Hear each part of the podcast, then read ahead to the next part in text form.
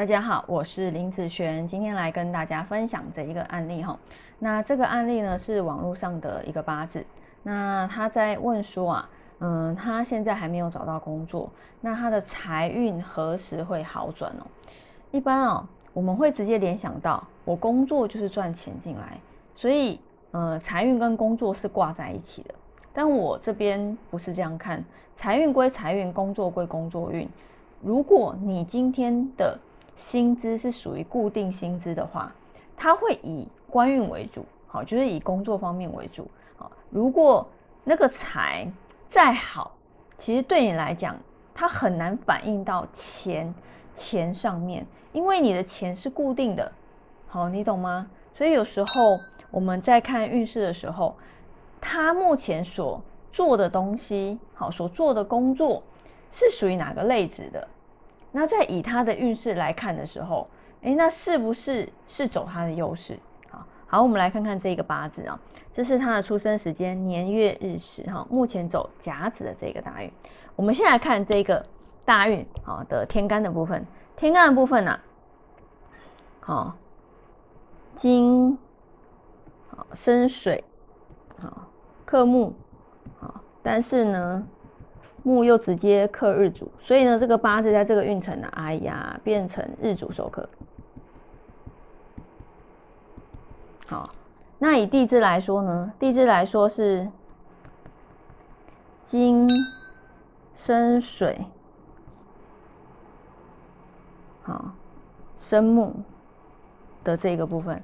好，所以你看哦，天干其实是日主受克的一个现象，所以日主受克本来就是属于官煞。来克什么？来克日主嘛？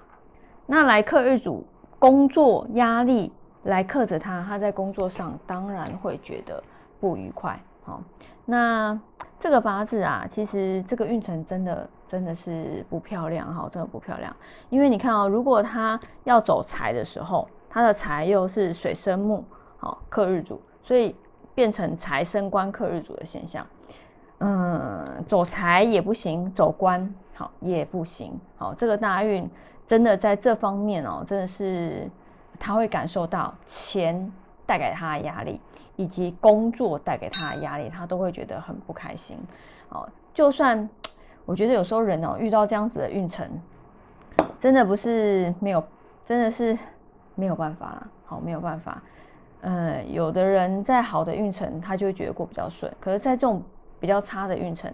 走财也不对，走官也不对的时候，他真的就会觉得很赚钱来讲，工作来讲，对他来讲都是一个烦，好，都是一个烦，他不会觉得快乐哦。那呃，虽然是这样，但是我们还是要怎么去应对它，这个才是重点嘛，对不对啊？那这个大运不要去做些什么事情呢？因为他这个大运是属于财生官克日主型的。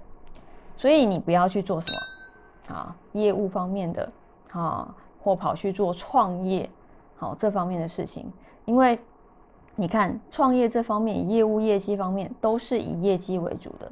那以业绩为主，他又直接刻到日主的时候，代表这个东西其实是不好的。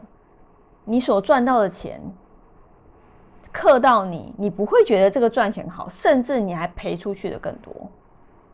哦，所以有时候走的方向是很重要的。那还不如呢，虽然工作上不顺，但是呢，走工作上至少赔的不会比创业的还要多啦。好，所以有时候走的路线是很重要的。明明上一个大运很赚钱，这个大运却把上一个大运所有的好运赚的钱全部赔光，有没有可能？像这样子的运势就很有机会这样。好，所以他这个。八字的大运，应该说在这个大运里面，他所要走的路线就很重要。好，不要因为说我的工作运很差，我自己跑去做创业，那去做创业反而会把之前所赚的钱赔更多。好，就是该怎么去应对，走自己运势优势的路，好，这样子会比较好。好，那以上这个影片就分享给大家以及我的学生，我们下次见喽，拜拜。